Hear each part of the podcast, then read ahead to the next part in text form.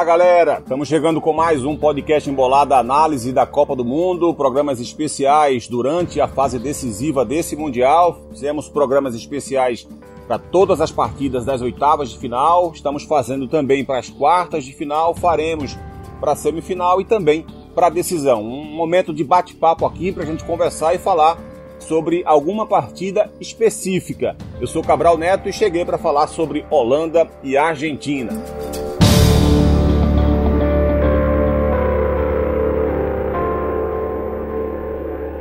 Esse é um dos grandes jogos desse Mundial, por vários aspectos. Né? Primeiro, porque é uma rivalidade histórica, duas equipes que se enfrentam, já se enfrentaram várias vezes em Copa do Mundo, sempre com jogos inclusive decisivos e inesquecíveis. Além disso, duas equipes de imenso potencial. A diferença é que uma delas ainda não conseguiu se achar de fato nesse Mundial, que foi exatamente a Holanda. A Holanda decepcionou na primeira fase, não pelos resultados em si.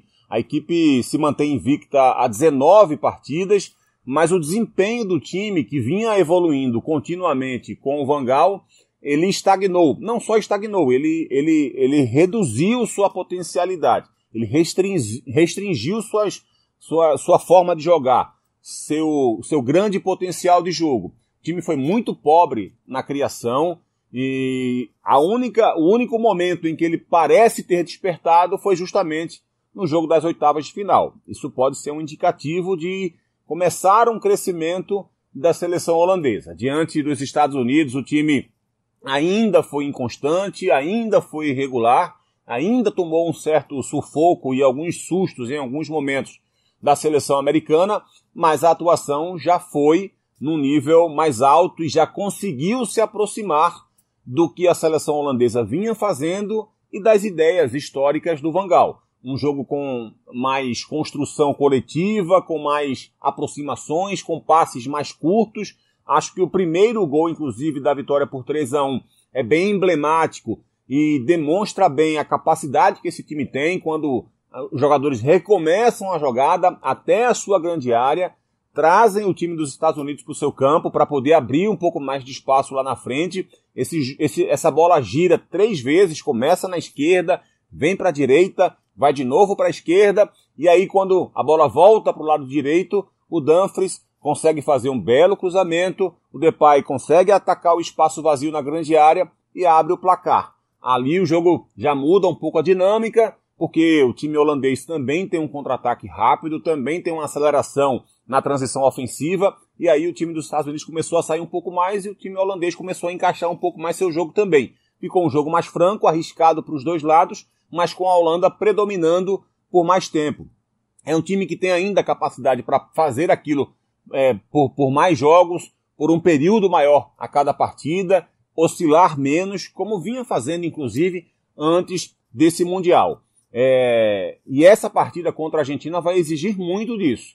O time da Holanda tem um ótimo meio, né, um que é o De Jong, que é muito dominante na, na, naquele setor. Né, ele, inclusive, teve mais uma bela atuação nesse jogo diante dos Estados Unidos. Tem dois laterais muito importantes para a equipe, os dois, inclusive, se destacaram também nessa vitória das oitavas de final. O Dumfries fez um gol, deu duas assistências. O Blind, que é um ala mais defensivo, fez sete desarmes no jogo e ainda fez um gol e deu também uma assistência. O Derrum foi é, titular nesse jogo para dar um pouco mais de equilíbrio à equipe e ele acabou saindo no intervalo quando o time já vencia por 2 a 0 para aumentar a pegada da equipe. Né? Van Gaal fez muito isso no jogo. A escalação que ele fez da Holanda me pareceu ter sido muito em função daquilo que os Estados Unidos poderia propiciar no jogo e as mudanças que ele fez também sempre em virtude dos Estados Unidos, nunca pensando só em melhorar a, a, a, a, dinâmica de jogo da Holanda, mas sim em impedir algum tipo de crescimento da equipe dos Estados Unidos. E é possível que ele volte a fazer isso diante da Argentina. Ele foque as suas ideias e suas decisões para evitar que a Argentina consiga jogar com mais espaço, jogue em função de fato da equipe argentina, até por conta da maior qualidade dessa seleção.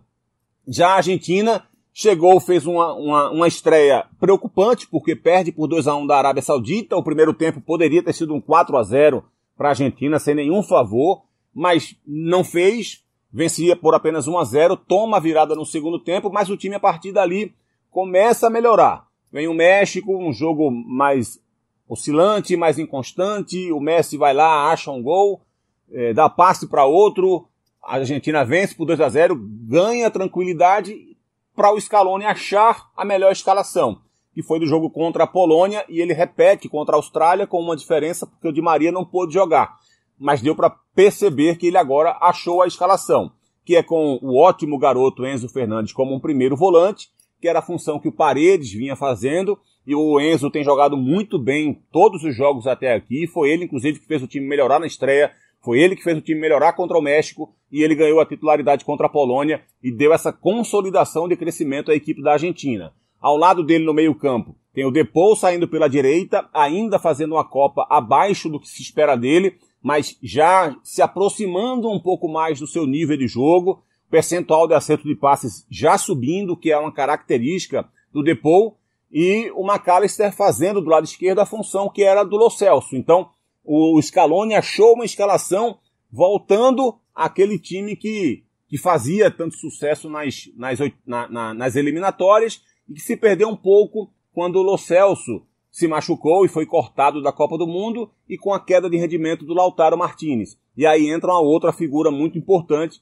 que é o Julian Alves, garoto excelente, bom demais de bola, que entrou muito bem, se encaixou demais no ataque da seleção argentina e consegue fazer a equipe destravar muitas vezes seu jogo. Além disso, tem um gênio no meio-campo e Messi está jogando muito. Messi está fazendo uma grande Copa do Mundo, só não dá para dizer que ele é o melhor da Copa porque Mbappé está voando demais, mas ele faz uma, uma bela Copa do Mundo, já fez três gols, já deu assistências, vários dribles, passes geniais. Nesse último jogo, por exemplo, das oitavas contra a Austrália, ele deixou o Lautaro Martinez na cara do goleiro da Austrália diversas vezes diversas vezes, porque a Argentina abre 2 a 0, a Austrália consegue diminuir o placar e vai para cima com tudo.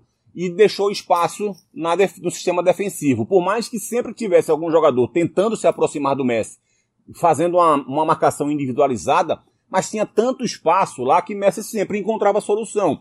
E sempre encontrava o Lautaro Martinez cara a cara com o goleiro, e o Lautaro foi empilhando oportunidades perdidas e reafirmando a importância e a titularidade do garoto Julian Álvares nessa equipe, nessa equipe argentina. Então, por mais que a equipe tenha passado por essa oscilação, depois que perde o Lo Celso machucado, até se reencontrar, revivendo a mesma estrutura de jogo an anterior, a equipe da Argentina se achou de uma forma muito mais rápida do que a Holanda se achou. A Holanda ainda está muito tentando encontrar uma, uma solução e uma saída para voltar a, a ser aquele time que era antes de começar o Mundial e parece inclusive estar distante disso. Uma vitória contra a Argentina certamente virá junto com uma grande apresentação. Acho muito difícil que a Holanda consiga vencer a Argentina, se vencer, fazendo o futebol burocrático e insosso de boa parte desse Mundial. Claro que a volta do Depay se juntando ao Gakpo lá na frente abriu uma possibilidade monumental para a Holanda e foi possível ver isso diante dos Estados Unidos. São dois jogadores de grande qualidade, de muita movimentação, de muita intensidade e, sobretudo, dois grandes artilheiros com faro de gol. Por isso a Holanda se tornou mais forte diante dos Estados Unidos, por isso, inclusive, abre essa perspectiva da Holanda se reencontrar, se achar.